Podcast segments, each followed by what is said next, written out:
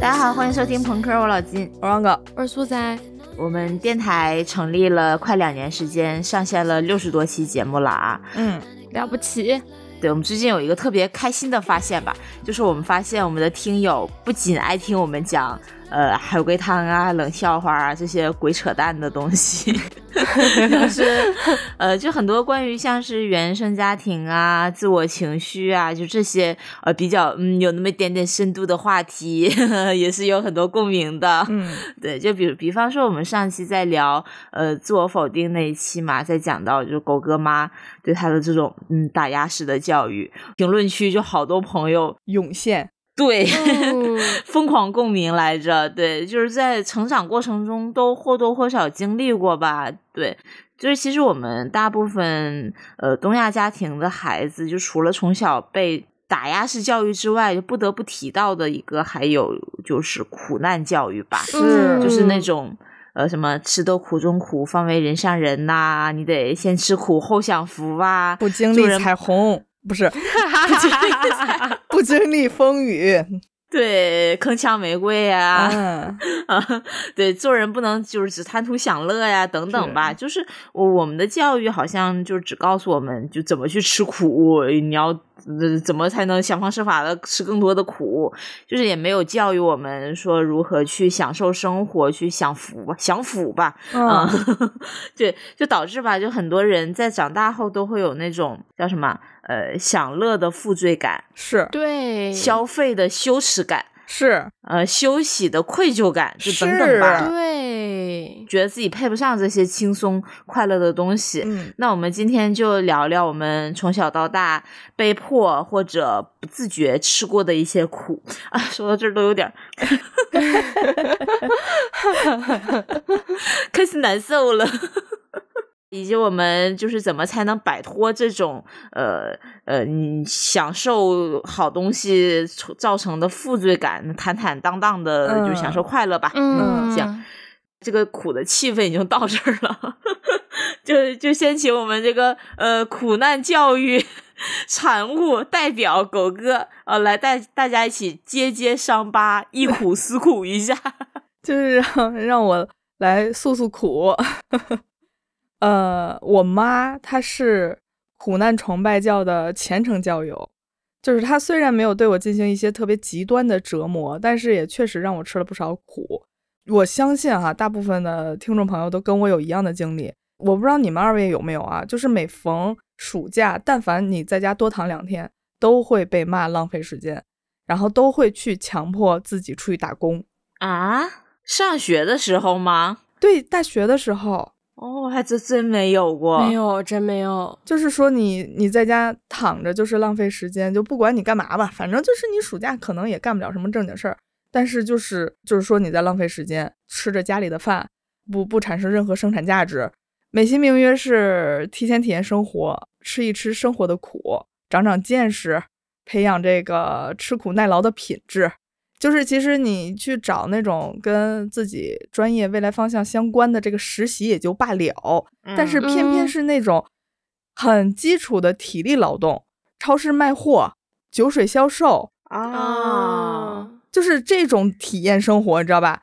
我觉得就是没有意义。我当时没有说想偷懒什么的，我就是觉得没有意义，我就觉得浪费时间。嗯，我是觉得我是，我觉得上大学学知识，我不是为了之后进超市理货的，所以我每次都拒绝。但是就是听过我们往期播客的朋友们都知道，我妈是一个呃控制欲极强的人，嗯铁腕妈妈，就是她认定这个事情不可以改变，所以就导致拒绝之后每天在家待着就会迎来无数的谩骂和抱怨。就是我感觉就多吃一口饭，就是、哎呀，就是好像去上上饭店吃饭不给钱似的。啊，对，就是你要做贡献，你要为这个家对庭付对对对对出。我记得我妈那原话是什么？就是你出去挣两块钱好不好？啊，你也是产生了价值的，你不是在家里边就是白吃白喝，让父母白养你什么之类的，就是这样的话啊。哦然后就是为了让我妈觉得，就是我已经同意接受出去吃苦这件事儿，然后我就是跟一个朋友随便在五八上找了一个呃贴小广告的工作。啊，就是我我还是有一很社恐，我不想跟人交流，不想跟人沟通嘛。贴小广告这个工作吧，偷偷摸摸在人不在家的时候，对我是承认这个活儿挺不地道的哈，但是那时候真的 不能在家里待，嗯，就是贴什么小广告呢？是那种男科医院，呃不是不是不是啦，就是那种呃个人开的那个开锁铺子的那种贴锁广告，开锁啊六六六八八八，贴人家家门儿上那种是吗？呃没有贴到人家门上。我当时其实选的我还挺那什么的，就是我没有去选那种很新的小区，我都找那些老破小，然后贴到那个啊就墙脏到不行的。别人贴过的上边，对对对对对对对，所以就导致我的这个我的这个时薪和我这个效率就上不来，你知道吗？哦，你还不能坐电梯，没有电梯，老破小没有电梯，它至高就六层嘛，就是它其实不是说像我们想象的那种一张一张单张的贴纸，它是一大张贴纸，差不多有 A 二纸那么大，然后它分哦成三十多个、四十多个那种小格子、小张的，然后一层楼大概就可以贴两小张吧。你想象一下，一张大贴纸是两块钱，里边又分成三十多小张，一个小区也就那么多，啊，对，嗯，差不多爬两栋楼才可以贴完一大张贴纸。你贴的地方是可以自己选的嘛？然后我就选择了在我曾经生活战斗过的地方，就是我们家小区。然后 就那给那自己家客厅糊一墙。就那那一串儿那个就是呃胡同里的就不同的小区嘛，几号院儿几号院儿，然后就要把那儿贴满，相当于是，嗯、老小区居委会大爷大妈都特别的活跃，然后他就看见我们神色慌张，就会觉得就是一看就像我们就不像干好事儿的嘛。我们还被那个居委会大爷追过，就像逃犯一样那种满小区通缉，就是二号院通知六号院，六号院通知八号院，就那种跟烽火台一样。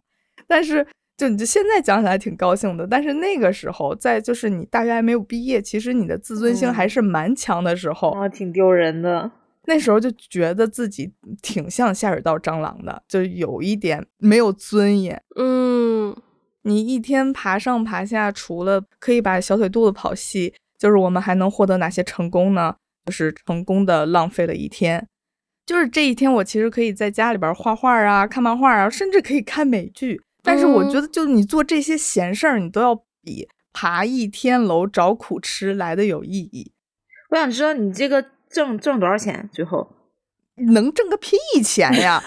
几块钱，十几块钱一天一天也就能挣个十几块、二十块，啊！你这个钱贡献给家里了吗？肯定不会贡献家里啦。我吃饭都要花掉了。所以你妈就是根本就不在乎你挣二十还是挣两百，反正你得出去，你得对你得干活。你就不能闲着，你就不能啊在家里躺着、闲着，我就不能看着你高兴，不能看着你就是，呃，啥活不干，啥累不受。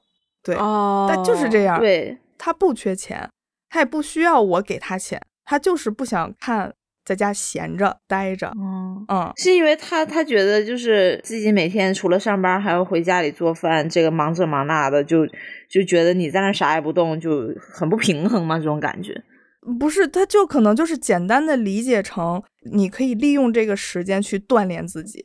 他觉得就是，呃，我们受到的这种身体上的、体力上的这种锻炼，也是很好的一种锻炼。嗯哦，反正就是得锻炼，锻炼。嗯，他不会说怕你不平衡，你凭什么在家躺着？不是，哦他就肯定是向好的，但是他这个方式就可能不是那么的恰当。就像是他有有的时候会说说，你看谁谁谁家的孩子，人家就在超市里边，人家理货呢干得特别好，你凭什么的就不能去？还有这种吃苦对比。哦，你这个有点像那个，嗯、就李老师他奶奶，他嗯，奶奶就是那种非常典型的，从年轻一直劳苦劳作一辈子，到了嗯退休之后六七十岁了，还要出去。呃，就像你说的，有的时候去超市理货，有的时候去捡捡纸皮子卖。对他也不缺钱，家里孩子都都工作都有收入，但是然后也给那个给他送钱嘛，但他就觉得我作为一个人，就是直到就是咽气的那一刻都不能停下来，不能嗯休息，就是有一种休息的罪恶感吧。嗯，但是他这种是对自己的要求嘛，像狗哥妈妈是对他的硬性要求，我觉得还是有点儿那个的。那我我我想知道是，如果狗哥在家打扫卫生、洗衣服，你扫不干净。就是哦他他不认可是吧？对，我觉得这也是大家都能呃遇到过的一个情况，就是说嗯我在家干。干完了之后，我说、嗯累了，歇会儿，坐会儿，看会儿手机吧。这个时候就会迎来谩骂，就会迎来抱怨。就是你不管你前面干了什么事情，但是你只要是停下来了，然后你就会就说天天就在这儿闲着。我觉得大家应该都遇到过这种情况。嗯，对我如果不出去受这样的苦的话，我就一定得在家里边画画。就是十一回家的时候，大家应该也看到我家的画廊了。啊，就是你不能在家闲着，你一定得画画。嗯、你闲着干嘛呢？你画张画吧，然后我送给谁谁谁，我送人，我我自己挂家里或者什么的，那些都是暑假、寒暑假在家里画的，天，一身劳苦的。生死疲劳。对，然后就除了这些，这个比较经典的暑期工吃苦的场景，还有比较经典的场景就是不允许享乐。啊，嗯嗯，我从家到火车站的路是必须坐公交车的，是不允许打车的。就是像是返校，不管你的行李有多嗯重，你也必须坐公交车走。其实我是不是很理解的啊？因为我们家有车，我爸妈也有时间，但是他们就是不会送我。啊，要你自己走，一定要让你自己坐公交车走。对，然后呢，在这个就是坐公交车里边，你还要夹杂着一些省钱的因素，就是你不可以直接投币，你必须下一个 A P P 或者是一个什么玩意儿的一个东西吧，反正可以省个几毛钱，就你一定要这么操作，我妈才可以心满意足啊啊哈。对，然后比较恐怖的是，他不但不会送我，而且还会远远的观察我。嗯，哦，看你有没有真的去坐公交车。没错，就是我不是很想用监视这个词儿，就是观察。就是我们家的阳台是可以看见小区大门口外边马路的，就小区大门口还有外边马路。就是如果要打车的话，在门口就可以看到。然后我妈就会站在阳台看我，远远看我，看我是不是往那个公交车站方向走。就有一次我出门刚打上出租车，刚上车，下一秒我妈的电话就打过来了。嗯就问我说你怎么走的？我还硬撑，我说我我坐公交车走的呀，然后就劈头盖脸给我一顿骂，然后就扣我生活费，就是这种就让人很毛骨悚然，你知道吧？为啥呢？就是他觉得，就是明明可以用五毛钱到一个地方，你为什么要花就是十几倍的价格打一个车？你为什么要享受？你明明就走两步路，你为什么那么娇气？你为什么就不能坚持一下，走两步，走两步就到了？为什么不？就就是就是不可以享受啦。然后咱们上学那会儿是没有高铁的，啊，对，嗯基本都是动车。但是我每次返校回家或者是返校，就必须坐特快，就算是特快没有座然后或者是你抢不到，也不允许买动车。原因特别简单，就是我妈的原话说：“你又不做生意，你又不是大老板，你的时间不值钱，你现在正是吃苦的时候，你没有资格享受。啊，不，我最听不了，就是你现在正是吃苦的时候是什么意思啊？” 对，就是你现在正是吃苦的时候，你没有资格享受，你的时间不值钱，你不做生意，你又不是像人做生意那样，天天的就嗯时间很很珍贵，就要来回跑，就要节省时间。他觉得就是动车，动车其实就是比呃那个特快要快嘛，然后就是在价格上也相应的贵，然后所以就是他就觉得这是时间的问题。有一件事我记忆犹新，有一次返校，我妈给我带了一个新做的大被子。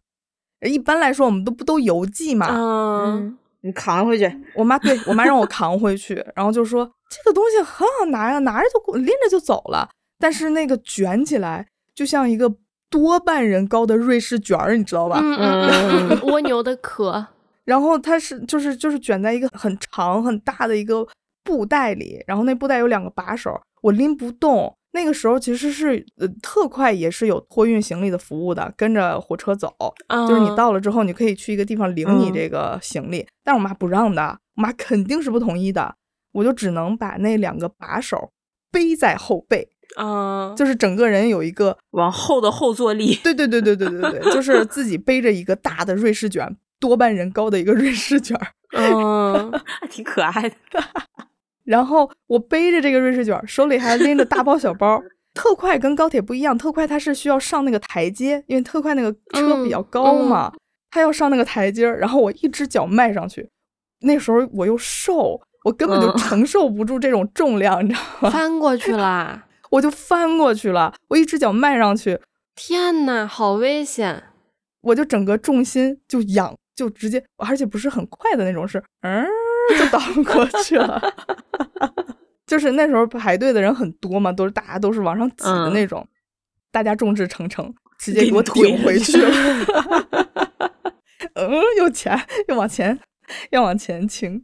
我讲着讲着，我忽然想一次，有一次自己坐那个无座车，因为是下午的车，就是吃完中饭就两三点那车，我站着，当时是站在过道，就是两个座之间的那个过道，扶着一个车座，我就站着站着我就睡着了，就栽就往下栽，啊，站不稳嘛，就睡很沉，当时一下就就很沉的睡着了，就给旁边乘客吓够呛，就以为我突发恶疾。就还有有一有一些那个大妈什么来问我是不是就是低血糖了哪儿不舒服呀、什么的，我感觉是那个经典的电影视剧桥段，就是在车厢问有没有医生，有没有医生，这里有医生可以到，有没有医生？但是其实只是困，然后就有人来关心我嘛，就很就是怎么说，一路风尘一路歌，一路站票一路情。不是，我觉得你挺神奇的，你就是嗯被逼到这份儿上了，都不会跟家里发疯。就是如果要换我，就是我小时候那个倔劲儿，就是绝对就往地上一坐，我就哭，我死我都不走。你必须得让我打这车，你必须得给我买动车，我不可能背这个东西上车的。就是我妈是钢筋，就是你跟她哦憋着劲儿，她就她的劲儿，她的力量就会比你还要大。就是如果我说我要发疯，我就不坐这特快，我就是要坐动车，要不然我就不上学了，我就不去上这学了。嗯我妈那那你就别去，哦，那就不去呗。那就噼里啪啦一顿揍啊。然后我又想起有一次我站票回家，其实当时的那个就是如果坐特快的话，场景其实是比较血腥的，比较无情的，就是你一上去你就需要抢的。嗯，车厢连接处是无座人的，怎么说？耶路撒冷吧？嗯，自带小板凳儿坐那儿也不会被驱赶。嗯，也也不会被驱赶，一定会去抢那个车厢连接处。你抢不到这个车厢连接处，你才会就是站到那个走道上嘛。走道上的嗯话，就有来回那个啤酒瓜子儿那个小车，嗯你又站不安稳，所以都会去抢那个车厢连接处。然后有一次是人巨多，应该是春运，人巨多，我哪儿的位置我都找不到。然后最后我是躲到了袖间里，嗯啊、很臭。哦但是起码就是有一个就是可以下脚的地方，就没有人跟你嗯挤，嗯对，就很心酸。现在想想很心酸。哦对我我因为我是上大学的时候，我家离得比较远嘛，就从我家到长沙，我坐过一次火车，反正坐很久很久，十几个小时，就是那种特快嘛，T 开头那个特快。嗯，当时是我妈会想想方设法给我买卧铺票，就是那个嗯卧铺，我躺着都已经很难受，很难受了。因为空间，火车的空间很小嘛，嗯我真的无法想象狗哥在站票在厕所里面站那么久，哇，牛逼！嗯，哦，我上学的时候是要坐二十个小时的，我也买过。哦，对，买因为买不到票，就只能有的时候站是，呃，站着的时候比较少，会有，但是基本上都是买那个卧铺或者是硬座，然后实在抢不到的时候会有，就是无座嘛，就带个小马扎，然嗯后呃，我记得印象特别深，我妈给我买了一个马扎，它质量不好，我坐上去一屁股就碎了。啊，好心酸 真的。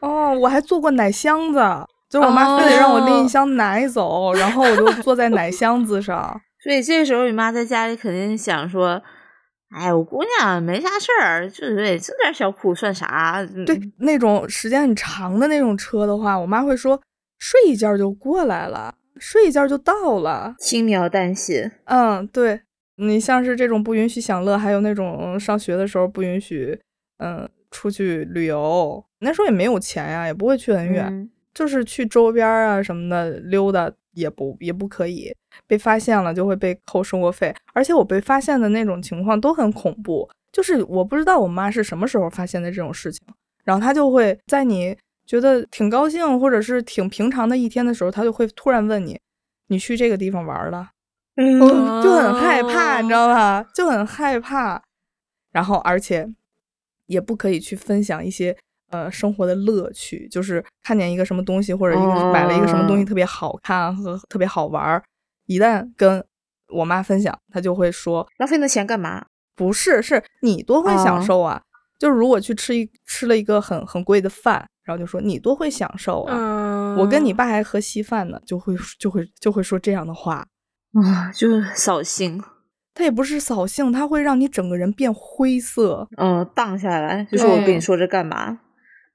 自讨没趣，对，然后就是我刚上刚上大学那一年，大一，呃，晚上出去去校外吃饭嘛，然后回来应该是吹风了，第二天就开始发高烧，然后那时候也不知道自己该怎么吃药。就其实我妈把我保护的挺好的，就保护到就是，嗯，生活能力其实不是特别的好，啊，我不知道该吃什么药，就就，而且是您面对这种突发的情况，我自己没有办法应对，然后所以第一时间你肯定就求助于父母嘛，然后我爸就坐着火车来了，带我就去校医院看病，然后开了点滴之后就赶回家了。我当时心里面其实挺感动、挺感激的，就是那种嗯最脆弱的时候，因为你想生病肯定特别脆弱嘛。然后我爸在我身边，但是晚一点的时候，就是已经输完一瓶液了吧，我就收到了我妈的短信。我妈说，为了去给你看病，你爸坐了五个小时的慢车站票回来的。以后有这样的情况，你就自己忍一忍，不要麻烦父母。然后我就觉得，我就为我自己感到愧疚，我就觉得生病是我自己的错，我就不能给大家制造麻烦。我就觉得最好的办法就是一个人默默的忍受，对，就还挺。还挺心酸的，好心酸啊！就其实这句话真的完全没有必要说，为什么要说出来啊？明明就还在生病的时候，可以不用说。对，就他轻飘飘的这句话，他没有考虑过你的感受后果。我觉得他是考虑过的，他就是想说你要坚强，你要自己忍耐，你不要麻烦别人，因为这一次是照顾你，特意照顾你才来的。对，就明明吃药就能好的事儿，你为什么要让你爸再坐着火车过去？明明发烧又死不了人，大概就是这样的想法。我觉得他完全可以换一种方法，就是换一种方式说这句话，就是说以后生病了，你可以吃什么什么什么，你先做哪一件事情，再做哪件事情，实在不行了，你再寻求帮助。这就是给一个清晰的链路也 OK，但是没有上来就说你爸站了五个小时慢车回来的啊，这种感觉就就只有愧疚，对，只有愧疚。但关键是当时烧还没退，哎，而且你那么小，那个时候，那个时候就会觉得啊，本来就是我自己的问题，我不应该生病，是我的生病让我爸坐车那个坐了五个站了五个小时回去，对。嗯，主要也是以没有还没有就是出校园，嗯，还要靠家里养活的这么一个年纪，就愧疚感就加倍。对对对对对，就是其实我感觉，就像刚刚狗哥讲的那些，就是我们这种苦啊，我们在这儿聊吃苦，可能很多人觉得不算苦，因为准确来说，我们说的可能不算吃苦，只是一种我们没有办法去理解的一种长辈们的生活方式吧。是是是，但加之于我们身上，就觉得这就是苦啊！你为什么 非要让我去做一些我自己难受的事情？嗯，就像我之前，我小时候可能没有那么苦哈，就是其实我印象最深刻的是小学的时候，我们家开店嘛，然后我一般如果不会在奶奶家吃饭的话，中午都会在店里吃，吃完饭一定是我洗碗。我妈会说：“你要洗碗啊，没有眼力劲儿。你要是不洗碗的话，就是没有眼力劲儿，你不懂事儿，不勤快。大人都那么忙了，店里都这么忙了，你还不知道帮帮忙？你还坐那儿不动？因为小嘛，小的时候就会觉得啊，我不想洗碗，我就想玩一会儿，或者是那个碗放那儿，你放你晚上还得吃，你晚上继续洗。你放十几分钟怎么了？为什么非得让我撂下筷子就去洗碗？然后，嗯而且我吃完了，我还等，还得等到你们所有人都吃完了，我再去洗碗。就觉得这个事儿嗯非常不能理解。然后我那个时候还经常说我妈，我说你用童工。啊，就是跟前面狗哥贴小广告异曲同工嘛，就是呃很多大人理解的懂事儿的小孩儿，对对对对等于勤快的小孩儿，等于不能闲着的小孩等于要动弹的小孩儿。对等于一个呃扫地机器人啊，对对对自动洗碗机。对，没 错，没错，没错。然后不用付工资的那种。就是剥夺了一个小孩儿本来应该就是在这个年纪才应该做的事儿，就是你可以去充实自己，去玩儿，去体验生活，而不是去干你大人才你要干的事情，就同样的事情。嗯，有一种什么感觉？就是你可能在这个阶段，你能做的事情就是洗碗、收拾家、扫地。然后你再大一点的话，你要做的事情，结婚、生孩子、收拾家啊对对对吧对对对就他们定义的你应该干的什么事儿。对，就说直接难听一点，就是你在不同的阶段有不同就是剥削的项目吧。啊，嗯嗯，有点那么个意思。嗯对，但是当时就单就洗碗这个事情其实是不抵触的，但是要看嗯人眼色，这个行动指令就已经刻在了脑海里，真的。我记得有一次我去了厕所还是干嘛，回来之后发现碗洗了，我内心甚至是有点感动的，有点哦受宠 若惊。我觉得啊啊，这不是应该是我的工作吗？我妈居然帮我洗了，我好开心啊！我那个时候是这样想的。哦，对，其实像小孩洗碗，我觉得也像是刚才狗哥说的，你哪怕换一个方式，而不是这种我要求你。你一定要洗碗，嗯才是个懂事儿的小孩儿，对这样子的划等号，而是说就是，呃，可以跟你商量嘛，就是你你你想不想做这种事情，你做了你会怎么样，就是尊重你的意愿。嗯，我觉得提供一个视角，就是说话的方式是要从呃小孩子自己出发，你要为了你自己怎样，然后你要去做这件事情，而不是说你要看嗯外人的情绪或者怎样，然后你才要做这件事情。嗯，我小时候不是看那种什么作文书嘛，那种什么作文大嗯奖什么那种东西，我就特别羡慕里面人家那种就是呃，你洗碗。然后你洗多少多少给两碗块就给钱你一些零用钱，嗯或者是给你糖，或者是怎么样。但是但是放到自己身上，就是感觉我这个就是任务，我没有获得什么，但是是必须做的事儿。我如果不做，我就是不懂事儿，就是没有眼力劲儿我甚至跟我妈提过这样的要求，啊。然后我妈说 的，就是。这这就是你应该干的，你还想让大人给你钱？凭什么你要钱？你多大你就想你就是想着赚家里的钱，就大概是这样。哦对，就是其实我们说了这么半天，就很多就我们的长辈们对你要求的吃苦，你获得的就只有苦。啊，是的，对对，就除了苦，没有任何的收获。就但凡你告诉我，呃，我吃这个苦，我就可以得到钱也好，还是得到奖励也好，还是得到我想要一个什么东西，我天天吃，我可爱吃了，我当然可以吃，没关系。对，但真的好多就是我们就是印象里面吃过的苦，最后的结果真的就只有身体嗯，对和物质上的苦。嗯，就只有不开心，没有说我是为了呃得到一些我应该获得的奖励啊，或者是说我有一个延迟满足的这种感觉才去吃的苦。那嗯那种应该都不算是吃苦了吧？我觉得，嗯，是付出有回报。对，你说那个洗碗，呃，我我想到我之前在姥姥家的时候，因为我我我姥姥家、我奶奶家都重男轻女嘛，啊，然后嗯，我那个时候我哥好像刚参加工作上班吧，那时候我还上学呢，他下夜班还是下中班，反正就是错过了一个吃饭的时间，然后下班，然后这个时候呢，他爸也在，我姥姥也在，嗯他所有的直系亲属都在。这个时候是谁？是他妈还是谁跟我说了一句，说你哥要下班了，你快给你哥做点饭吃啊，啊，啊啊！你给你哥炒点炒点炒点东西吃。然后 我就去炒了。然后啊，放了一罐子盐。那感觉这也是那种，就是嗯，你得有眼力见儿，啊就是人家辛苦这么长这么久，呃，辛辛苦的下班了你别闲着。关键是你爹妈在呢，你爹妈最害怕你吃饱，跟我有什么关系啊？对对，但是嗯，自己那时候羽翼还不够丰嗯满，就就去吵了。当时自己的心态没有觉得不适，就是觉得哎，有自己这么一个表现的机会，哦对对然后就很对对对很开心的就去就去吵了。对，但是到放到现在是断断不可能的。是的，是的。对啊，就是凭什么？嗯，是的。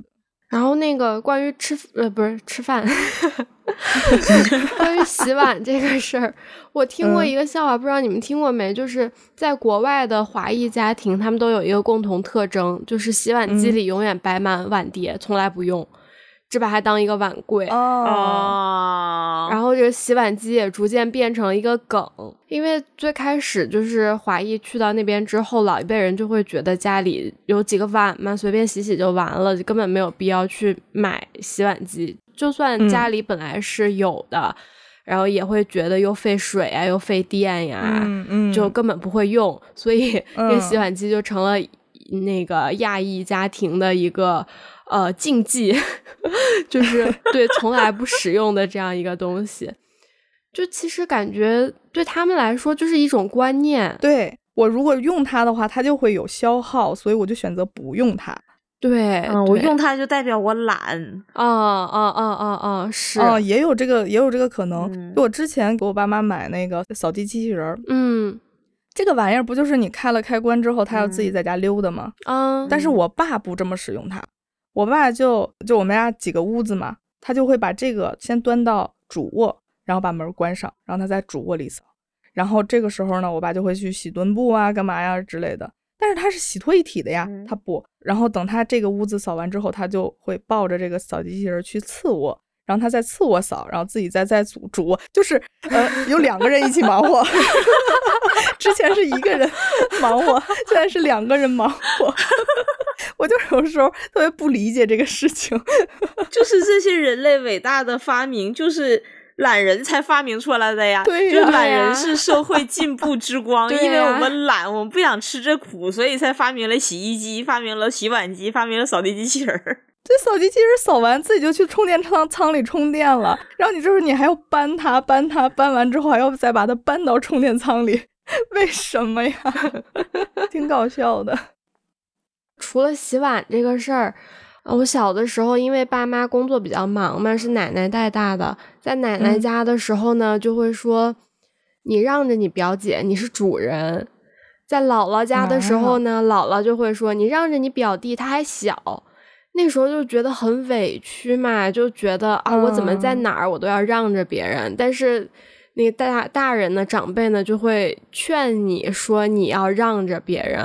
我觉得这种让着嗯真的还挺不好的，你得看事情吧，你得分事情啊。就是不管不管你让谁让着谁，心情都不好。我到现在都记得以前在奶奶家的时候，有一天我跟我姐争遥控器，然后两个人大打出手，后来我姐自己打车回到了家，回到了自己家。你姐，你姐这么这么小的年龄竟然打车啊？我姐那时候好像小学几年级来着，我不知道，我不记得。上大学都不敢打车了，狗哥说。能耐了。就是不是说我要让着，我要忍，我要往后退一步，我就能获得一个多好的一个结果。这只是你们大人心里觉得，呃，你应该怎么怎么样，而不是小朋友。小朋友想要的就是我现在能得到这个满足，我就想要一个遥控器，我就想多吃一个雪糕。嗯，就这些事嗯情，在大人眼中可能看起来就是微不足道的，就是你让让就行了，你别计较，过去就过去了嘛。嗯，多大点事儿？对，这个就延伸出来一个教育理念，就是吃亏是福。其实，哦其实我们从小都被灌输的“吃亏是福，退一步海阔天空”。嗯但是你如果从小就开始吃亏的话，就会形成一种那个性格。我觉得我现在就就是有一点，就是软弱，不敢嗯据理力争，你不敢嗯对别人呃说出的话进行反驳，或者是说别人给你分配的一些工作任务也好啊，或者是说我想要争取自己的应该有的权益的时候，会会觉得啊，那我吃亏是福嘛，我忍一步也没有什么，我退一步也没有什么。但其实我们身边更多的没有在这种教育理念之下成长的人，他们比较大胆。对，有一种不好惹的人设。你在说我吗？对，我就说你。嗯，因为有这种心态，就是觉得我不要吃亏，我不能吃亏，我不吃苦，嗯之后就不会有人去给你添更多的麻烦，嗯去试探的人都会变少。啊嗯反而是像我们这种，就是从小觉得，嗯，你多吃点苦没有什么，多那个吃点亏没有什么的人，长大了之后吃亏的机会更多。就是你越吃苦，你就越吃苦；你越吃亏，你就越吃亏。我觉得这个就忽然让我想到，就是小时候我们在小学课本儿、语文课本里经常能见到的一一类故事吧，就嗯类似孔融让梨。啊啊啊！啊对对让个，大的，嗯对，嗯就是嗯，就我们从小受到的教育都是你得让着别人，就尤其是好东西，嗯你得先想着别人，然后才是自己。嗯嗯，对对对，就是这种利他的精神，就是让我们忘记了对自己也好，忘记了利己这件事儿，就是永远是先满足别人，就是你得呃先把活儿全都干完了，家里就是没有什么我能够插手的地方了，我才能坐沙发上玩手机。对啊，嗯对我得让全家人都开心了，就大家都其乐融融，都开心的不不得了，然后我再看看我能吃点啥好东西，对，就是 就这种心理，嗯。我想到让家里的人都开心了，扫地机器人也开心了。小机器人，我可歇会儿，你把那拖布我拖了去。对啊，我觉得，我觉得就是嗯蛮奇怪的。你说吃苦，吃苦是为了让你珍惜现在的生活，我不吃苦也可以珍惜现在的生活呀。对呀，只要珍惜生命就好了。这是个逻辑骗局。啊，吃亏是因为你吃亏之后明白了这个道理。那我本来明白这个道理，我这个亏是可以不吃的呀，对吧？就是，就 还对，你要教我怎么避免吃亏的方法，而不是告我 说 吃吧，吃吃就习惯了。对，就看看看那儿，宝贝儿那个亏亏，赶紧去吃，先到先得，快去吃，你不吃可别让别人吃了。你吃口苦，再吃口亏，哎，刚才我们聊的就是长辈给我们的这些苦，让我们都觉得很莫名其妙。就是除了一些享乐苦，我妈还会不停的给我建议，就让我吃一些很刻意的、很莫名其妙的苦。就其中最令我莫名其妙的就是，嗯，我妈不止一次跟我说，新的裤衩儿夏天穿，旧的裤啊衩儿冬天穿。为啥呢？这是哪里冒出来的道理？就是内裤，就是三角裤衩儿。为啥呢？我至今都没有搞明白这到底是为什么。就是夏天要穿新的，有可能是是呃走光什么的，让让就是我不知道，让别人看到我们家买新裤衩了，我不知道，有可能就是冬天你穿的比较厚什么的，你可能也感觉不到什么，我不知道。哇哦，好好好好耐人寻味哦。就我之前在家的时候，嗯、就是买了新的内裤嘛，然后我就要换上，然后我妈就会说一句，她也没有强迫你说你就是不能穿，但是她就会孜孜不倦的在你耳边告诉你说，先别穿新裤衩，旧裤衩再穿两天，等到天暖和了再穿新的。我到现在我都不知道为什么，为什么呢？我不知道，我真的不知道。我问问我妈，我一会儿就问问我妈。嗯，还有一些比较离谱的，就我参加工作嗯以后嘛，然后租房子，我每次租房子的时候，我妈都会劝我说，租房子不要租太大太贵的，最好是那种这一间屋子就这么一张床，那种又推门上炕对对对对，推门上炕，推门拖鞋就上炕，就租一张床就好了。就最好是租那种一个空间里边有上下铺的。我上回去看房子，就看见了一个一个屋子里边是上下铺，我说我我妈的 dream bed，就是这样更便宜。对，就像我现在租的这个一居，厅很大，我妈就曾经真诚的建议我把客厅也租出去，就说 这么大的厅空着浪费，反正就是每天就是下班睡一觉。然后那个我们的朋友他们租的房子是，呃，厅很大，就嗯厅很大，然后是两室，但是空了一居嘛，他们那一居不就相当于当了一个杂物间。然后我妈听到这件事情之后痛心不已，她就觉得这个次卧也应该租出去，那个客厅也应该租出去，就是你没有必要享受这么大的空间呀，你就是上上班下下班回来你就睡觉了，你有什么可享受的呢？你就应该把这个。最大化的利用，就把这个 ROI 搞到就是 最完美。狗哥，你下次回家看看你的卧室有没有被使用过的痕迹。你不在家的时候可能会被租出去。我这时候就说，就是嗯，我假期不是在家剪了一期播客，然后是在缝纫机上剪的吗？那是因为我妈把我的写字台卖了啊。嗯，就是你上学的时候在家写作业的那个对对，嗯，两个理由，嗯，一个理由就是因为太占地儿也不用，显着家小；另一个理由就是卖了也挺划算的，然后就卖了。嗯，就是所以我说我们家家徒四壁嘛，然后就是 那那比较大件的家具都买了。我，但是我这么听下来感觉啊，就是像狗哥妈这种吃苦的意识，真的还不是说我，呃，用我们把我们家家具卖了能换多少钱，就是这个具体的钱，他享受的不是换回来这个钱，而是享受那种过程。我能够，我我比别人吃苦，我比别人有。抛弃享受，抛弃享受的那种心理的满足感吧，有一点有有。嗯，对，就是其实像是小的时候，在物质上或者身体上的这种苦，我倒是还好，没有太试过。但我觉得，就前面聊下来，有一种父母的心态是，他不理解你为什么，就是别人可以做到的事情，你为什么就不行？忍忍不就过去了？你怎么就忍不了啊？对，你就是吃不了苦。嗯，高估了你对吃苦的预知。嗯嗯，就比方说，我刚工作没几年的时候，很多年前，就有一天，我妈就给我打电话说说，啊，妈妈认真的跟你说一件事儿啊，就你就注意听，是认真严肃的说。她说你得考虑一下买房子的事儿了。我当时听我都忍不住发笑，你知道吧？就 那个时候，深圳房价已经开始猛涨了，就非市中心都都五六万、六七万一平。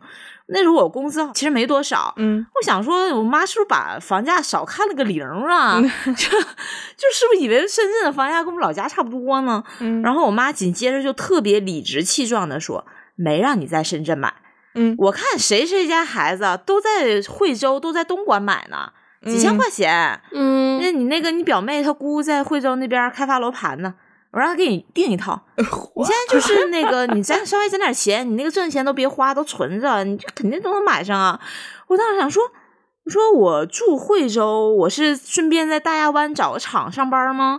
然后，然后我妈又理直气壮了，说：“那我看电视里好多都说那个在惠州住，在深圳上班的，我看也没多远呢，人家都行啊，就很多，就像我们现在看在那个河北。”就咱们铮铮就经常来来北京录节目，就会跟着来住在高碑店，然后在北京上班的这个跨城通勤大军一起。对对对 对对，就这种概念吧。就为什么人家能行，你怎么就不行呢？之前之前网上特别火的那一条视频，就是他们家在河北住，然后他大概是要四点起床还是五点起床？嗯，是嗯，然后坐先坐拼车，然后再坐大客，然后再下了大客再坐地铁。下了地铁，再骑共享单车，然后九点还是九点半还是十点到这个公司。然后我妈说：“你看人家上班多不容易，哎呀，太能吃苦了。”她这是是一种赞许，对，是夸奖，好值得歌颂。嗯，说太能吃苦了。我心想说，这是他自己选择的，他他自己选择的。想要有一个自己的房子，完全这个这个事情就完全宁愿让自己吃苦，让自己四五点起床，这是你自己选择的一个结果，这怎么值得赞许呢？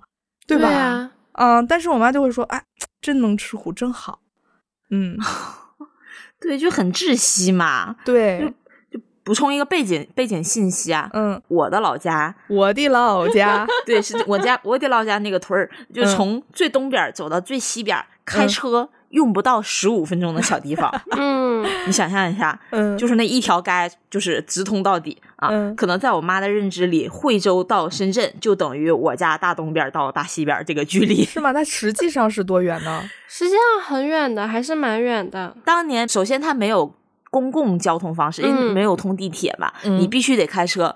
开车跨城意味着早晚高峰一定会大堵车。嗯，就相当于是，如果不堵车的情况下，开车过去都要单程都要至少一个小时。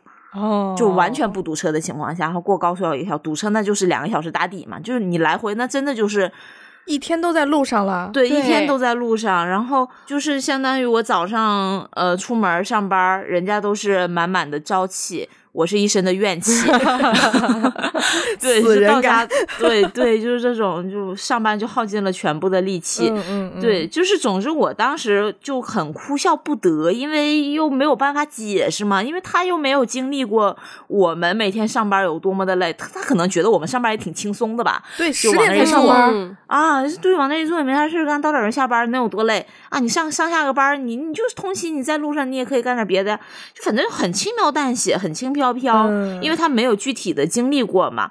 我就说我租的房子现在就在地铁口，我上下班儿打车还是坐地铁也最多都不超过半个小时，我为什么非得自讨苦吃？牺牲所有的休息时间，就为了那么一个房产证上面有我的名字，哈，啊，就就我真的解释不通，就反正当时闹得也挺不愉快的吧，因为我感觉在很多父母的概念里面，你租房子住才是真正的吃苦。哦，哦、就是你有一套自己的房子，无论通勤距离多远，那都是稳稳的幸福，你知道吧？对对对对对对对对对，对对对对对对 对，就你租房子，就在他们眼里感觉就是那种在老家，我孩子在北京、在深圳租房子，我都抬不起头，就这种是概念。嗯苦死了。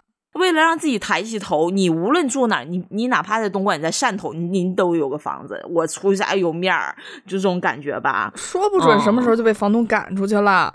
啊、嗯。哎呀，你看他们，他们真的只关注到新闻里那些就在北上广深打工的，然后嗯。天天天天搬家，然后一套房子都不是自己的，然后房价房租天天涨，你挣的钱全都给房东了，就觉得哎你好苦啊，就这种。对对对嗯，而且会有一种观念，就是你说到底住的是人家的房子，你不管你嗯。怎么去打扮你这房子，你都是人家的，对对，嗯就原话，哎这都都是原话这。都是人家的，你住不安稳，住在自己的屋子里才是安稳。嗯嗯，对哪怕家徒四壁，我就住一水泥毛坯房，那都哇，就是对对对至高无上的成就。对，嗯，就前两天我妈也给我提过，说你真的就打算留在北京吗？你如果打算就在北京的话，那我们去天津买栋房子吧。我说为啥要去天津买套房子呀？问题天津也不便宜。对呀，但是就是相较于北京来说，天津是便宜的嘛。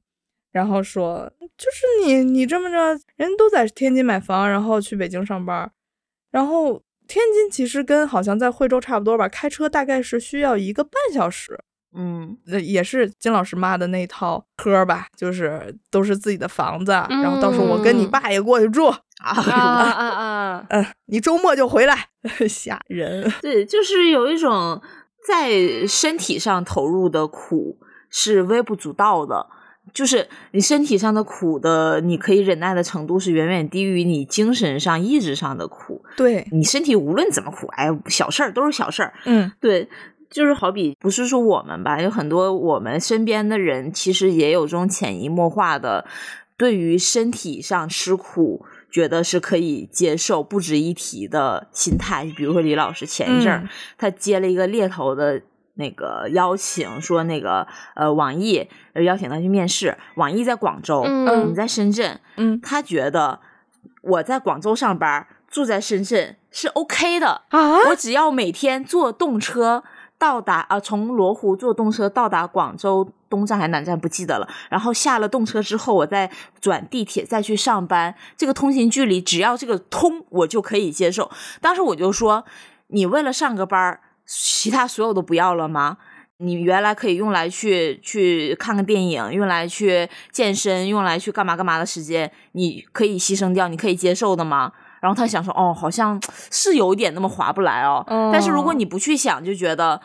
其实我用通勤的时间去换一个呃我更喜欢的工作，或者说我住的是自己的房子，是都可以接受。但是他真的没有考虑到我可以用这个时间去干别的。嗯，作为一个昨天刚从广州转高铁回深圳的人，真的想告诉他，不可能太累了，你只，是想的太简单了。真的比你想象中累很多，疲惫很多。这个时间嗯虽然你觉得在高铁上可以做很多很多的事情，但其实根本没有。你的疲惫程度让你一上高铁就会睡着，然后再遇上几个吵闹的那种情况，你根本没有办法去做自己想做的事情。而且一次两次，我觉得偶尔倒还好，就这种长期、长年累月的，它变成你的通勤方式之后，真的会慢慢蚕食掉对对你本人，就会让你整个人显得特别的疲惫不堪，就你什么都不想做了，就是的你的对精神气质都没有了。美好的品德也没有。行，就是我们刚刚聊到都是我们成长过程中嘛，就是有点嗯像父母嗯在练我们这个号的时候，就不停的给我们叠加这个吃苦的 buff。嗯，对，但其实我们在成为孩子、成为人的那一刻起，就已经有吃不完的苦了。是真的就是人吃苦，真的就是从成为人的那一刻开始的。生而为人真的好苦。对，好苦、哦。对，而且大多数父母理解的吃苦，就是完全就是身体和物质的苦嘛，而不是我们理解的那种，呃，叫什么最近比较流行的词吧，内啡肽啊，那种先嗯苦后甜，对，分泌内啡肽那种精神和意志上自律的那种苦。对，其实对于我们很多普通家庭出身的孩子来嗯说吧，我们真的不是因为家里有多困难才被迫吃这些苦，嗯，就真的很多都是人为创造出来的、啊有意的，让我们去嗯体验的嗯那种苦。嗯，但是这种苦难意识吧，就很像病毒，就慢慢侵蚀到你的身体里面，就慢慢就成为了我们人格的一部分。就哪怕嗯长大了，你远离了原生家庭，就还是会在很多无意识的情况下表现出来。是就比方说，呃，狗哥上学的时候明明可以坐高铁，却被必须要求坐火车；嗯有能力消费，却因为吃苦教育不能去消费。不敢去消费，嗯有这种稍微多花一点钱就会有花钱羞耻感、花钱罪恶感、嗯花钱愧疚感。嗯对，就比方说，嗯，李老师之前吧，就是对这种消费的负罪感的心态还挺明显的。就比方说，我们两个人出去吃饭，可能人均超过两百块钱。他嗯嘴上啊、不会表现出来，但是能明显感觉到，做压花子了。对这个人在心疼了，啊就是在想说，哎呀，我们怎么吃这么贵，就是有点这种感觉啊。嗯比方说选一家餐厅，第一反应不是关注这家好不好吃啊、而是关多少钱。就是我说，哎，我们去吃哪哪家，多少钱啊？就是这个已经是一个条件反射式的反应了。我我我我也有这个毛病，我也有这个毛病。我觉得很多人都有对对嗯对，嗯嗯。但但其实我们的收入情况，就是周末偶尔出去吃一顿贵是没有任何问题的，就是你嗯可以完全放下这种心态，去关注我们去吃这个饭店它很好吃这个本身嘛。嗯，再比方说出去玩儿，只有我们两个在一起出去才会订五星的酒店，啊但凡他一个人出去。他一定会订那种一两百的快捷酒店，啊，嗯 一定会对。嗯但是现在情况已经好转了啊，就具体怎么好，我们我晚一会儿再分享。我相信我们的听友好多还是学生吧，就还没有开始工作嘛。嗯。估计你们很多人开始工作之后，挣了钱，发了奖金，嗯。开开心心的跟家里分享的时候，嗯、我们父母都会说：挣钱了呀，都存着啊，别花，别花，嗯对，多存点钱。或者还会有我妈这种妈帮你存着。啊，对对对，妈帮你存着，反正你这个年纪，你绝对不能像人家似的，想去哪玩想去去哪玩想吃啥吃啥，想买啥买啥，别想啊，你现在都得存着对，啊。对，就就是要么就是你跟父母分享，我今天去了哪儿哪玩，吃了啥好吃的，他们就说。可真能花钱呐！啊真能这么享享受啊！爸爸妈嗯一天都吃不上十块钱啊，怎么怎么着，然后就开始细数，呃，爸爸妈妈在家就怎么怎么怎么起劲儿。你当时觉得，哎，我好有愧疚感呐、啊，我怎么这么败家呀？就是嗯哎，这种就难受了，开始对。那就我我我觉得很多朋友都会有这种情况，嗯，但是我还是要声明一下，就是大部分父母说这句话肯定还是出于好意嘛，对，无心的，对，希望咱们有点风险意识，就不要一下子败光了。嗯，但是他要分孩子，你要信任你自己孩子，你要清清楚楚知道你孩子是个什么玩意儿，就是是个什么货色。嗯，货色，就像是嗯你要看有些那种混不吝的孩子，那就是你不管你说什么都没有用了。但是你的孩子是一个嗯自立的、自主的、独立的，哦不需要你操心的，就不需要你们多说这样的话去徒增烦恼。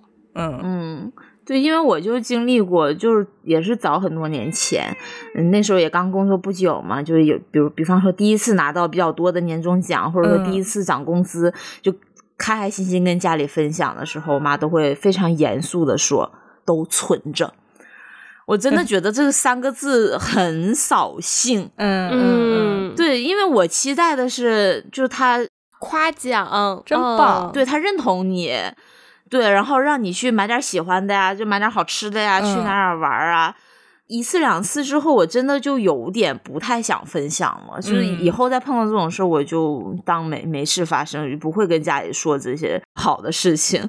对，因为感觉他们是在认真严肃的要求我别花钱。嗯嗯，对，对，因为我是觉得我挣了钱是为了弥补我小的时候我没有这种经济的独立权、掌控权，嗯可以自由支配我的收入的这种喜悦来满足自己，而不是在成年之后还在被要求。对对对对，你应该怎么怎么去支配你的钱？对，嗯就很不想再分享这些事情。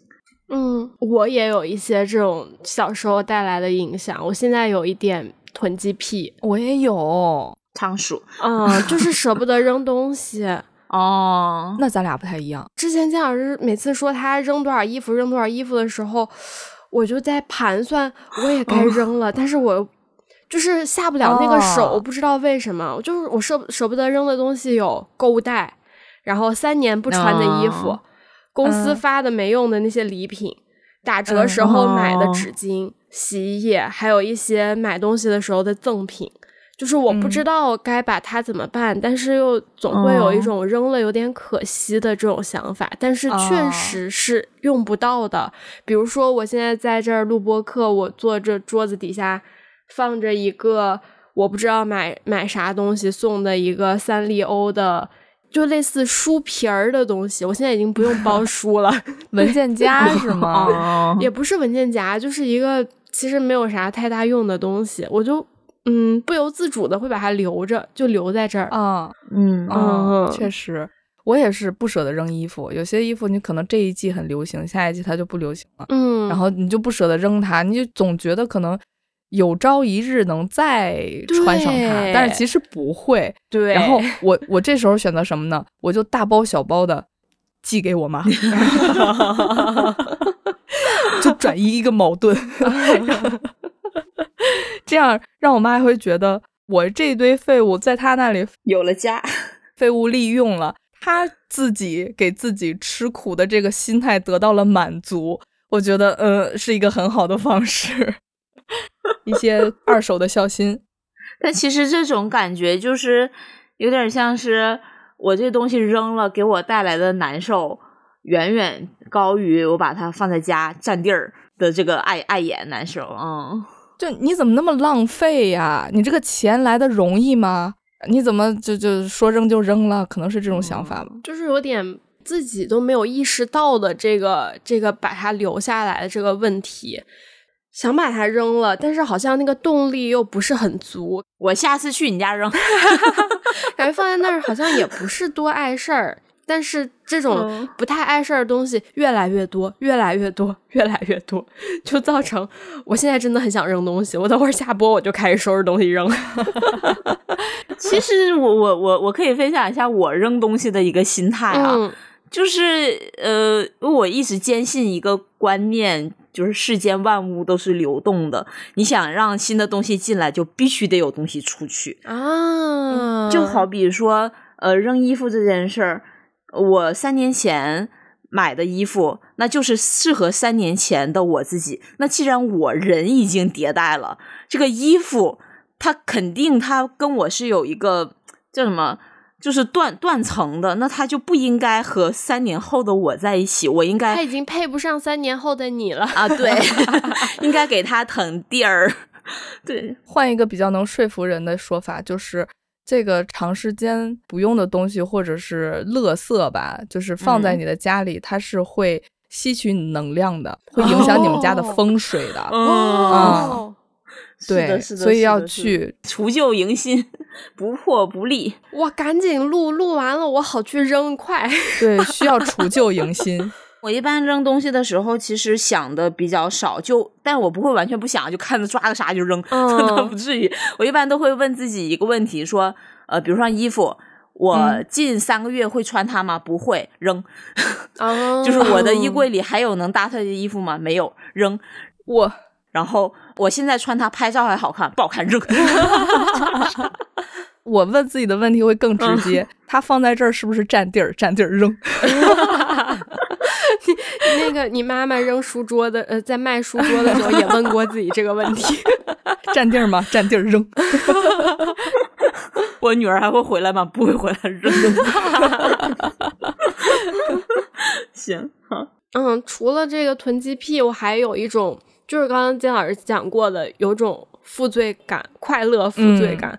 我之前会有一个比较明显的症状，就是一个人在家的时候舍不得开空调，就会觉得热，那我忍一下吧。热热就得哦哦，我也有。啊！我想起狗哥之前，嗯，对，就是你妈不让你开空调，我妈何止不开空调，我妈连暖气都不让，都没有。对对就是就是会，我我坐那儿，我觉得热了，我看一眼那个嗯温度、啊，二十九度，可以不开吧？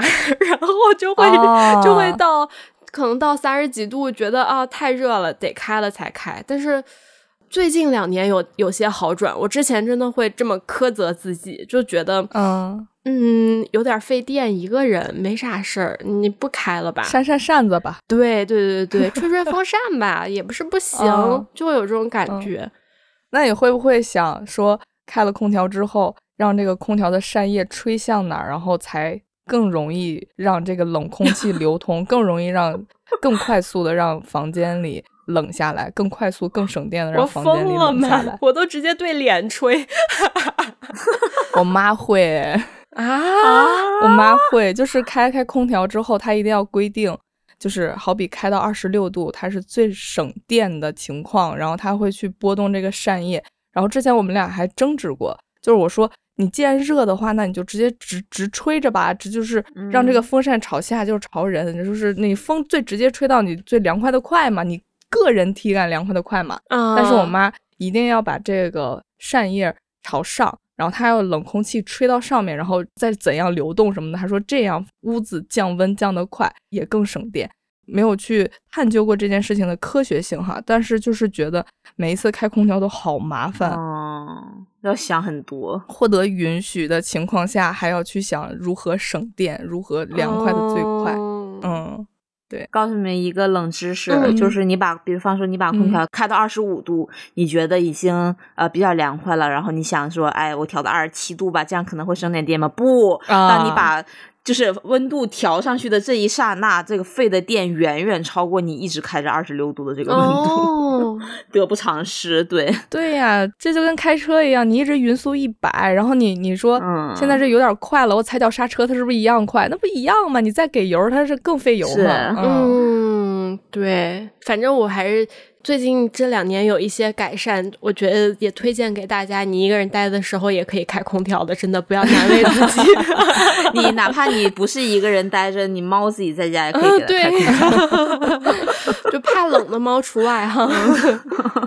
对，除了这个这种负罪感，我还有一个，就是我不敢告诉我妈我出去玩了这件事儿。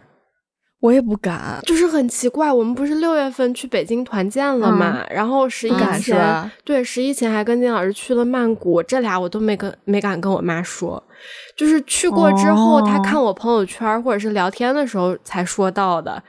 一个原因是怕他们会担心嘛，然后另一个原嗯。因就是总觉得有一种负罪感，就感觉爸妈在家辛辛苦苦的，然后照顾奶奶，哦，就是每每天的花费也不高嘛，然后我在外面花天酒地，火树银花 灯红酒绿，这去的是红灯区，不告诉是理所当然的。反正就就有一种负罪感。但其实你做的已经很多了呀，对家里，就是你每你还能每天给家里打电话，我都做不到。每周啦，每周啦，我还给家里钱嘞，对，而且就是这种逢大假、长假都会回家，我觉得已经已经尽孝了。做的比很大部分人都做的多得多。像我这种，才是我自己都觉得我是一个冷血的 孩子，我不敢告诉家里我出去玩，是因为怕自己过得太好不不，他们会说你出去玩那时间，你为什么不回家？哦你知道吗？所以上次我们去北京玩，我也没跟我妈说，因为她觉得你都到北京了，你再坐一个小时飞机你就到家里，你为什么就不能回家？所以我没告诉他。哦然后在回来的飞机上，因为飞机上就是没信号嘛，就开飞行模式，他刚好给我打电话，他就找不着我，他就开始满世界找我。哎呀，然后我是没有告诉他的，然后他是给嗯李老师打的电话，然后李老师跟他说。我去北京玩了，哦，被队友出卖了。当时我对，当时我一下飞机看到信息，我整个人都炸毛了。我想说，完了完了完了，完了他肯定在心里面就是扎扎我扎了多少遍了。稍微总结一下吧，就是我感觉啊，嗯，就是明明花钱买喜欢的东西去享受生活，它是一件快乐的事情，嗯，但是最后却因为花钱带来的这种罪恶感，压根儿就没有体会到快乐。嗯，就钱也没了，哦快乐也没了，就哎呀，真的好难受。就剩下了诚惶诚恐。嗯，对对对，但我感觉这种花钱罪恶感、消费罪恶感，很多情况下都来自于，就是我们在消费的时候，在花钱的时候，会联想到小时候我们去跟父母要一个什么喜欢的东西，他们都会说。为什么别人有你就得有？对爸妈赚钱多不容易。你知道吗？因为嗯我记得我小的时候就很想要一个悠悠球，嗯就是那种一甩它会停在那里，那叫什么休眠功能啊？啊，对对对，睡眠哦功能，然后有那个灯在转，就转转转转转，就我很想要那个东西。每次我妈放学接我回家，路过那个文具店，我都说你给我买这个，就别的别的同学都有，我也想要。她就说为什么别人有你就要有？就妈妈嗯赚钱多不容易。就是你天天妈妈那个上夜班什么什么的，赚钱多不容易啊！当时就想到，哦哎，好难受。他们会说这个东西嗯没有用。哦，对对对，有啥哦用啊？哦你多学点习，就是啊，还会说你有这个钱去买点书看，啊就，是对你嗯你你别买这没有用的东西。就嗯觉得我不应该提这个要求，我怎么能提这个要求？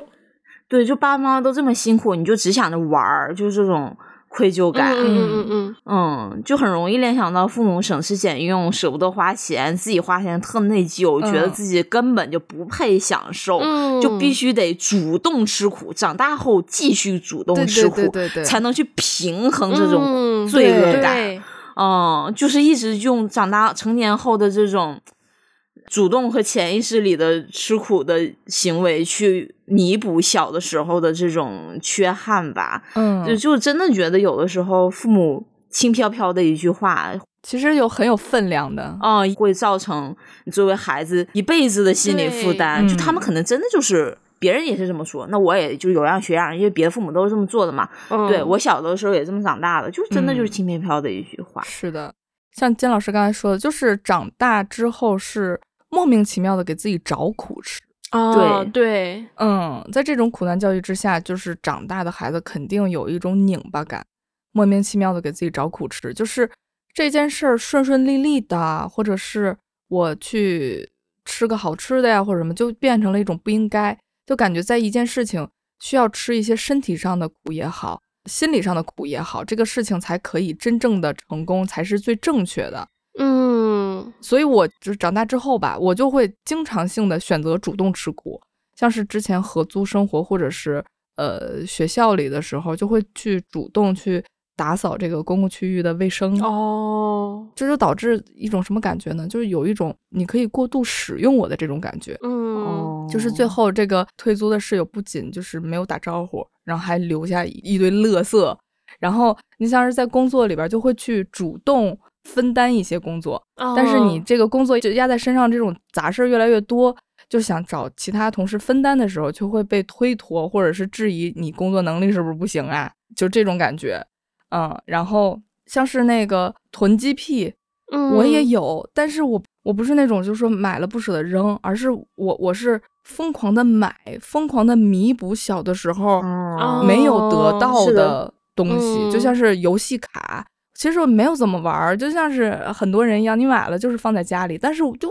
就是高兴，看着一大堆东西就是高兴。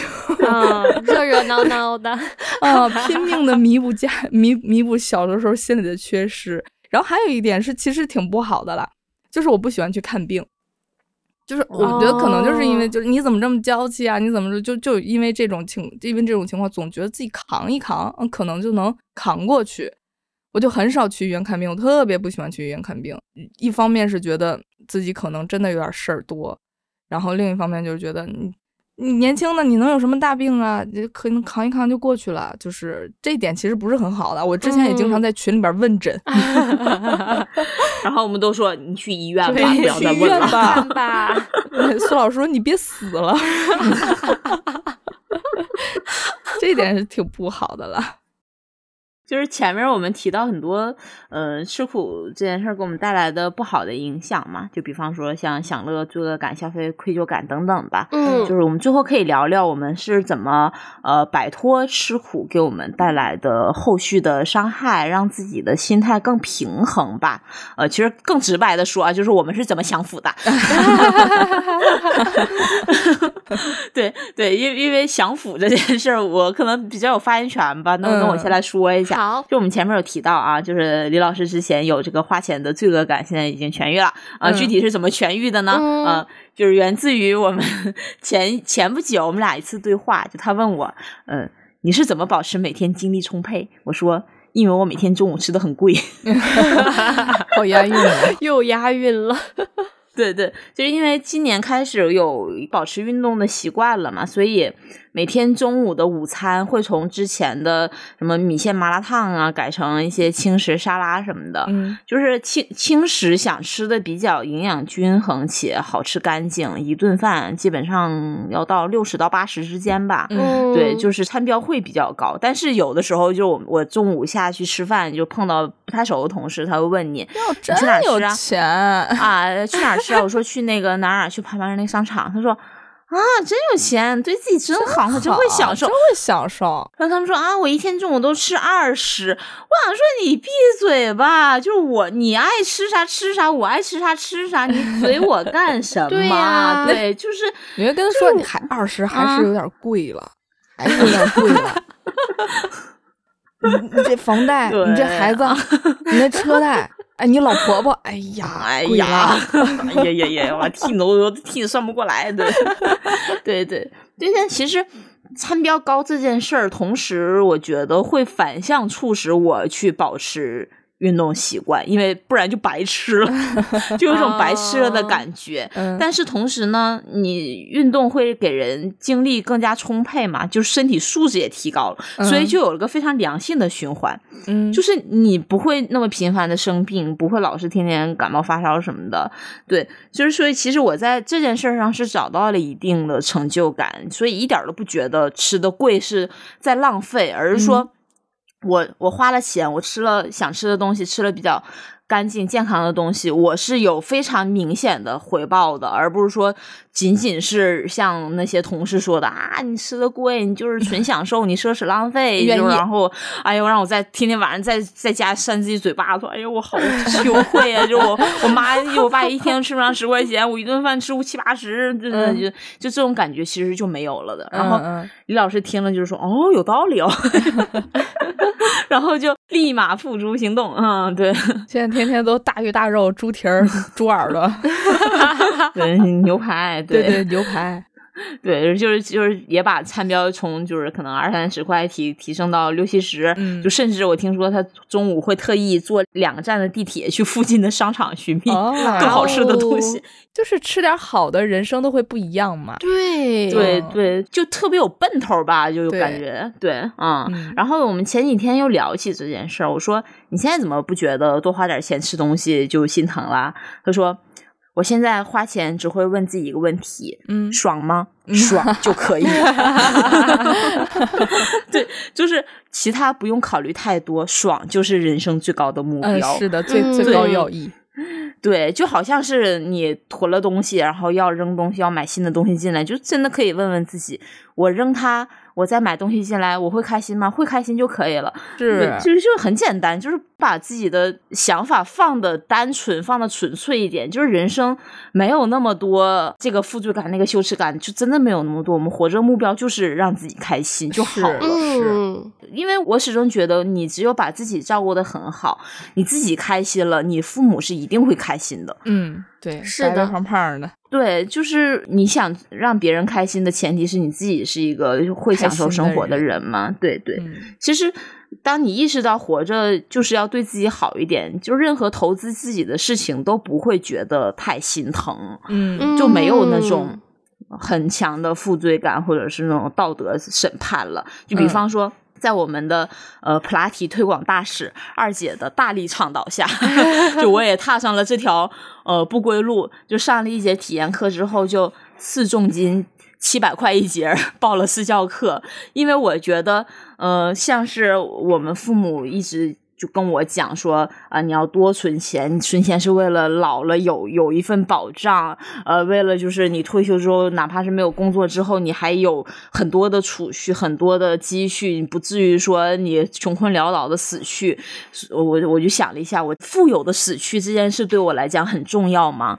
好像也不是很重要。对，嗯所以我在富有的死去和当美丽的尸体之间选择当美丽的尸体，美丽健康的尸体啦。对，美丽健康的尸体。嗯嗯，总之就是不要在投资自己、让自己愉悦这件事情上有任何的负担感，其实就是摆脱这种吃苦意识、吃苦教育的一个比较好的心态吧。我觉得嗯，是的，呃，前面我说了很多，其实这个苦难都是我们父辈母辈去强加给我们的嘛，然后导致我们现在成为这样的人。其实我嗯是很理解我妈的，就是我妈把受苦受罪当成生命中不可缺少的一部分，是因为她嗯的确经历过比常人更多的痛痛苦和嗯苦难。嗯，因为我姥姥和我奶奶重男轻女嘛，我小的时候那个穿的那个棉袄棉裤都是我妈自己做的，然后当时也没有人看我，她需要在后半夜骑一个多小时的自行车回来看我，给我喂奶，然后三四点再骑回单位。那个时候我妈也是一个呃风华正茂的女青年，但是那时候也很不安全嘛，确实是吃了大苦了。因为没有嗯那种没有父母的帮衬嘛，我妈就只能呃省吃俭用、稳扎稳打，就才能把我们家 现在经营成现在这个样子。嗯就是嗯，这些都是我妈真切经历过的，没有办法掩饰，所以我看在眼里其实是理解的。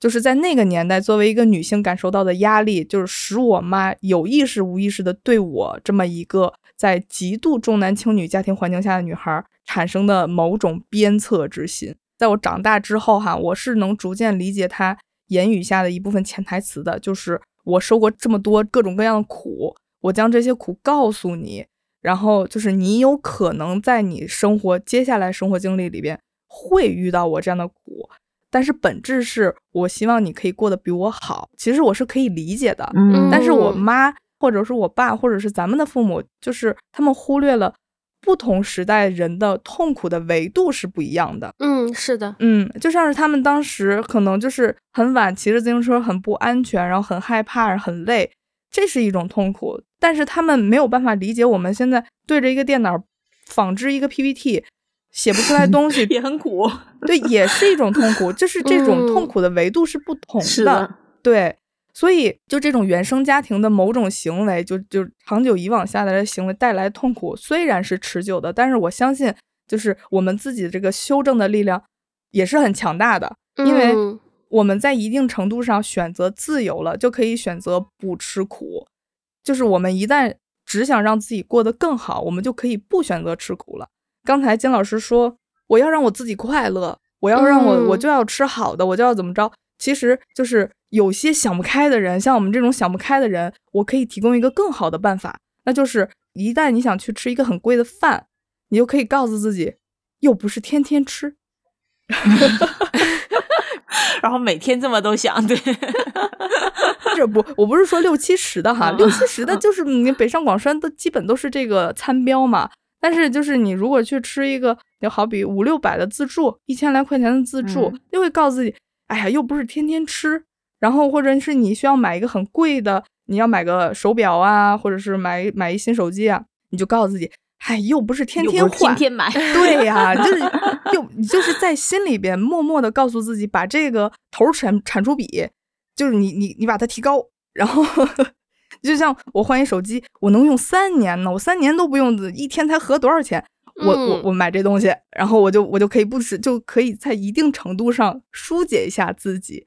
呃，除了这个呢，还有，反正就是你告诉自己这个事情你值得，然后并且它的性价比也是高的，对于你的回报也是正向的。我觉得就从一定程度上可以减轻自己在这个事情上负罪感吧。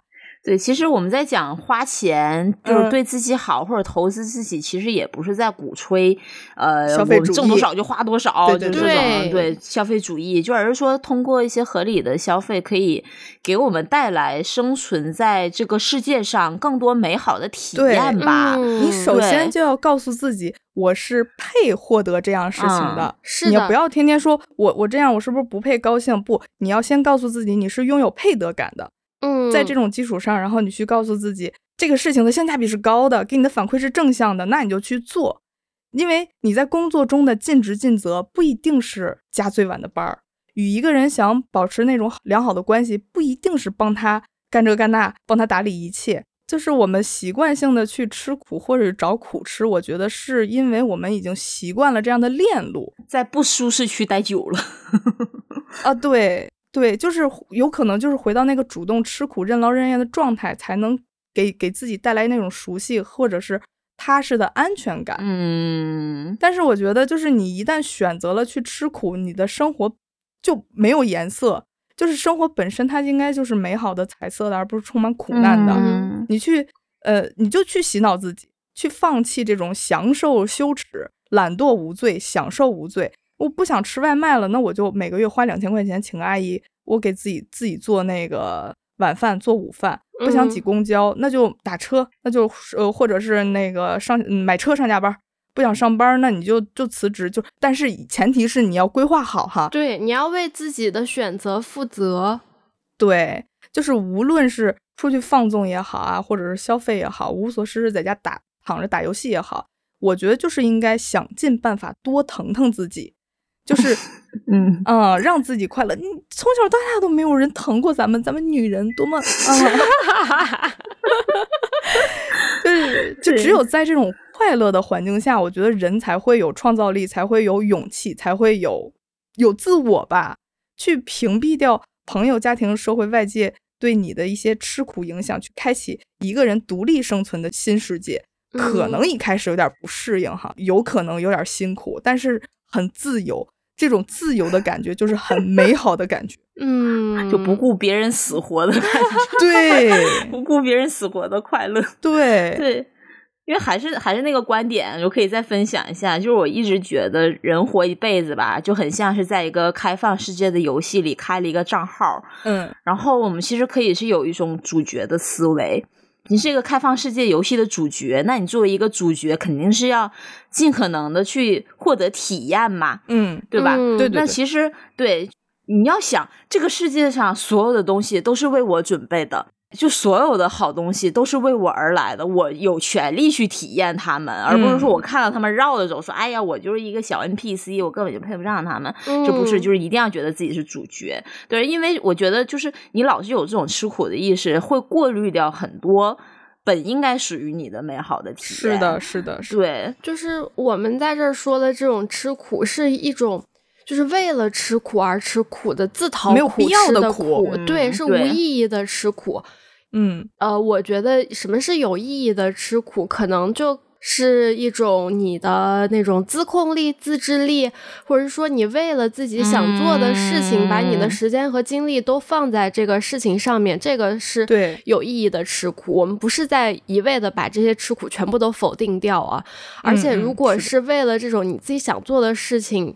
聚焦的精力和时间，它其实甚至都不算吃苦了吧？对，就比方说下班回家。不去躺，录播课下班不去躺着，去健身房，你就可以拥有好身材。就比如我们这周末一大早上的起来录播课，对，起来录播课，周末两天剪播课，对其实这种吃苦是付出就会有回报的，而不是说你吃了苦，于是就吃了苦。就对对对，嗯是的，是的，就是如果你是为了吃苦而吃苦的，我我们只是提供一个在你可选的范围内有吃苦和不吃苦这两种选择，你能选不吃苦，为什么非要去吃那个苦呢？对不对？还是刚刚刚我们也说的，就是让自己快乐点儿吧。毕竟懒惰和贪图享乐是人类进步的两个极大动力。啊 要不哪来扫地机器人啊？对呀、你人类要发展，不能没有懒惰；人类要发展，不能没有享乐。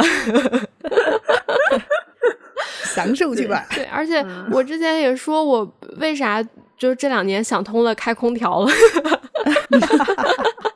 等会儿就开了空调，哐哐扔东西。就是觉得生不带来，死不带去，今非昔比，朝不保夕。我不知道我啥时候就死了，不知道啥时候意外就来了。你该花就花，该玩就玩吧。哦嗯，，对，能给自己的未来提供一些保障的同时，让自己的现在过得更好，是一件呃能让你的利益最大化的一种方式。嗯嗯对，刚才孙老师这句话特别点醒我，就是我最近有最近几年有个特别大的感受，就是很多年前，就是比如说在小一点儿的时候，我很怕死，啊，就是对死亡这件事是很恐惧的。怕死的原因是因为我老是觉得我还这么年轻，我什么都没有体验过。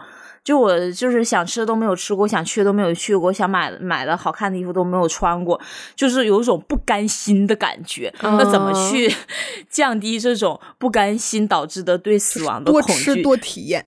对，就是嗯趁早体验。嗯，对是的，你死而无憾。你现在不吃山珍海味，等牙掉光了吃吗？现在就觉得我就是嗯，就是你哪怕说我说句不好听的，就是可能过几年啊，我就嘎嘣我就嘎了，但是我能够想象到，在那个时候我已经呃在最大的程度上体验过这个世界，满足过自己，其实就还好，我没有那么的怕死。嗯嗯 那那个时候我们就通灵，把你从下面叫起来录播 课。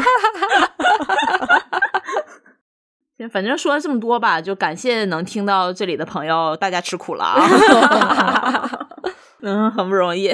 对，反正我们聊这期的目的也不是为了去真正的挂我们的长辈吧。嗯还是那句话，一代人有一代人的困境和不自洽。对，那我们能做的也是不用他们的规则，到现在还框住自己，把自己困在一些愧疚啊、自责、啊、纠结的这种境地里。对，就反正开开心心的享受生活就好了。嗯，对，就不要是的再有那种呃，你在这个游戏里面，呃，明明可以去，就是有的人可以去选择翻山越岭，你可以去选择平坦大陆，那个大陆你不走，你就非得要去爬那个大坡，然后还 对，然后你你可以一路打怪升级，也可以只是看看花、散散步，然后你非得要有那种哎呀，人家怎么都去爬山了，就我走大路，我可真该死啊这种心态啊，千万不要有。对，对你该享受就享受，没有没有任何问题。自己活得舒服最重要。再有这个纠结的时候，可以想一个三字经，就是我愿意 管不着。啊，我 愿意，嗯我就想这样，对，把自己放到第一位。行反正最后祝大家吧，嗯，苦尽甘来，快乐自在。嗯，嗯谢谢大家，就是受苦听到这里，我们下期再见，拜拜。拜拜。